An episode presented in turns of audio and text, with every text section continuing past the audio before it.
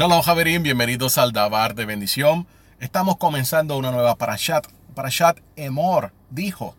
La conseguimos en Vaikra o Levíticos capítulo 21, versos del 1 al 15.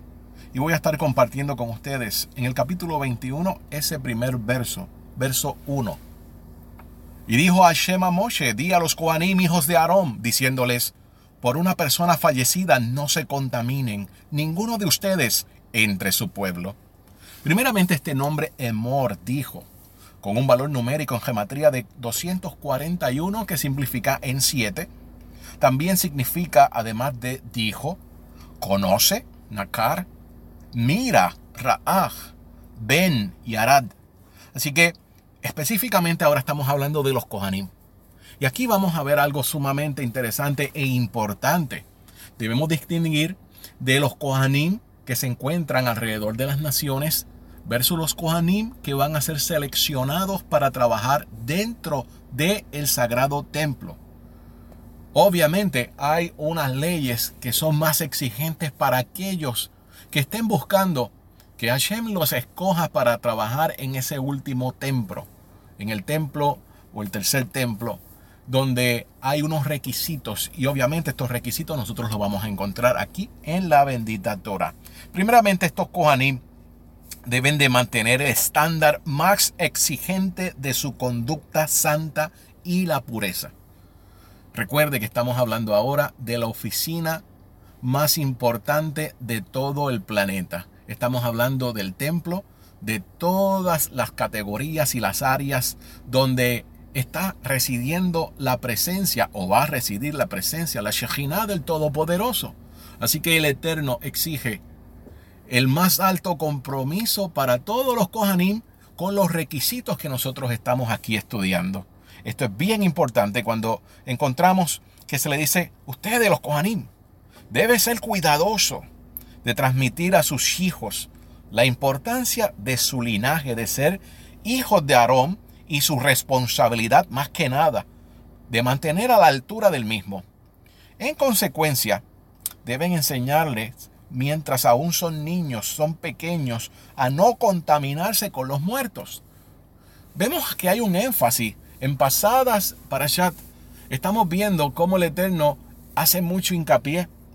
Y esto se debe a las prácticas de los vecinos de Israel y las mismas tribus cananeas que estaban dentro de la tierra prometida. Estas personas tenían unos cultos a las deidades del inframundo con unos ritos que una persona que no conoce la Torah le puede hacer sentido este tipo de rituales. Entonces el Eterno comienza a hacer y a marcar una, un contraste entre lo que se supone que haga su casta sacerdotal y lo que están haciendo los paganos.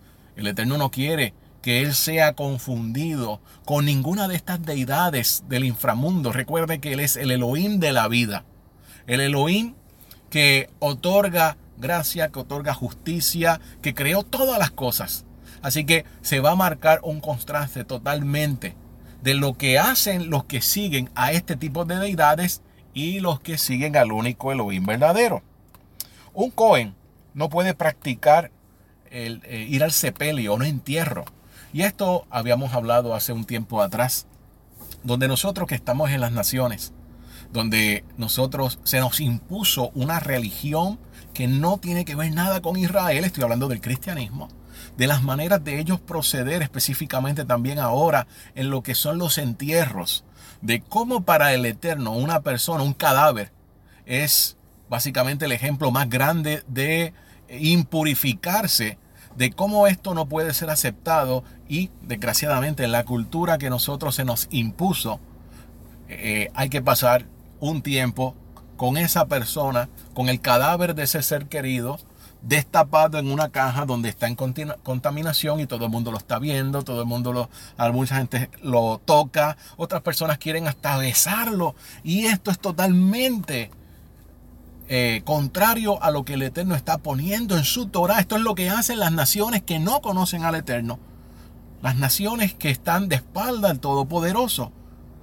Y esto es una de las cosas que nosotros tenemos que hoy en día panarnos eh, firmes y decir, bueno, estamos en la Torah, tenemos que trabajar como trabaja Israel. como parte de Israel que somos nosotros. Así que es bien exigente de que la casta sacerdotal, los que van a estar llevando la ofrenda o el alimento del Todopoderoso en su casa de santidad, no se puede seguir lo que hacen las naciones, lo que las contaminaciones que ellos eh, están trabajando.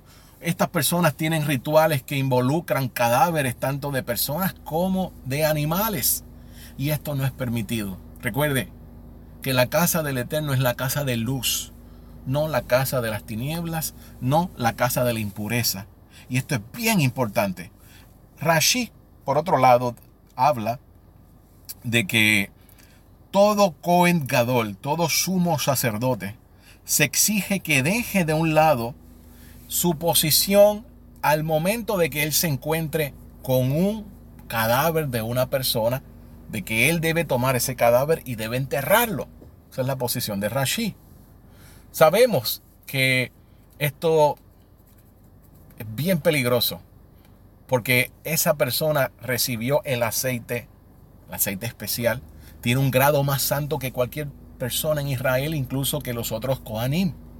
Así que tenemos que preguntarnos si esa posición de Rashi es correcta o si el Kohen Gadol puede ir y a la ciudad o al pueblo más cercano de donde él vio a ese cadáver y pedirle a esas personas que lo entierren por el estatus de santidad. Y esto nos lleva al mashal, al mashal de el famoso buen samaritano. Un hombre estuvo tirado en el piso, estuvo golpeado, ya sabemos la historia, y pasó un Cohen, pasó un Cohen, lo ignoró. Tenemos que preguntarnos, ¿qué pensó ese Cohen? Quizás pensó que estaba muerto y que si lo tocaba se iba a purificar. Su deber era ir y enterrarlo, porque no está hablando de un Cohen Gadol. Luego pasó un levita que también tiene un estatus de santidad menor que el Cohen, pero más que un israelita común. No lo hizo. Luego así sucesivamente. Entonces, aquí tenemos que poner en balanza. Primeramente no estábamos hablando de un Cohen Gadol ahí, sino de un Cohen o de un sacerdote, eh, por decirlo así, sin rango. Así que las leyes respectivas a este Cohen y a estos Cohen Gadol con relación a los funerales son sumamente exigentes, porque el Eterno no quiere que se confunda con los paganos. Hay algo bien importante que se habla de no rasurarse, de no cortarse la barba. Tenemos que tener el punto de que si el Cohen se corta la cara, es probable que salga sangre, automáticamente se descalifica para estar oficiando dentro del Mishkan o dentro del templo porque hay sangre y el sangre es igual a impurificación.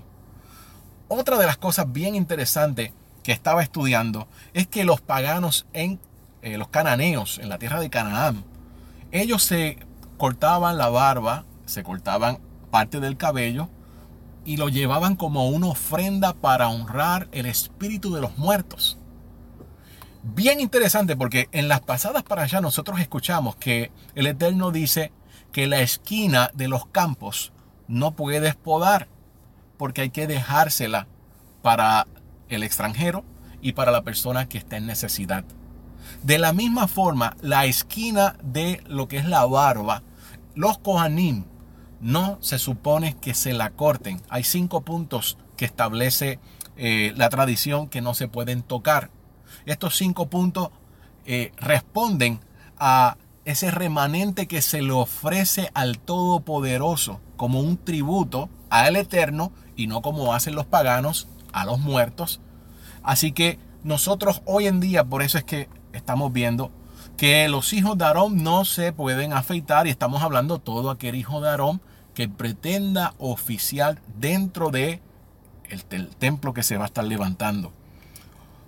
El tradicional judaísmo, específicamente el corte ortodoxo y muchos ultra ultraortodoxos, han interpretado que ahora ellos ocupan el lugar de los levitas y que ellos se aplican las leyes que se le dieron a los levitas. Por eso es que vemos y notamos que la mayoría de las personas que profesan el judaísmo ortodoxo y ultraortodoxo eh, tienen las barbas bastante grandes porque han sacado también fuera de contexto estos principios. En el antiguo Medio Oriente, en aquellos tiempos y en este tiempo, tener barba es considerado, considerado como algo varonil, algo que es de respeto. Así que estamos notando que se sigue un cierto patrón. Pero bien importante recalcar que aquí para los Kohanim se les prohibida cortarse la barba en cinco puntos diferentes para que las personas no creyeran que se estaba llevando una ofrenda, una práctica como hacían los cananeos.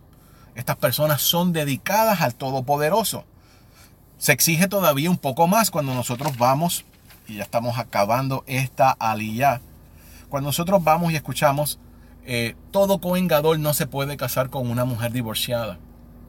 El covengador se supone que se case con una mujer que nunca se haya casado, que nunca haya estado con un hombre. Recuerden que estamos hablando de santidad.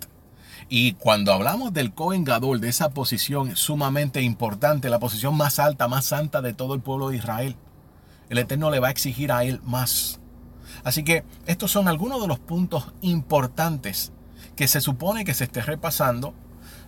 Una persona que es un Cohen, descendiente de Aarón, que esté en las naciones y aspire a trabajar en ese último templo, necesita cumplir con todos estos puntos que están aquí plasmados en las instrucciones del Todopoderoso. Porque el Eterno es santo, el Eterno es Kadosh y Él no va a comprometer su santidad con nadie. Shalom Javerim y.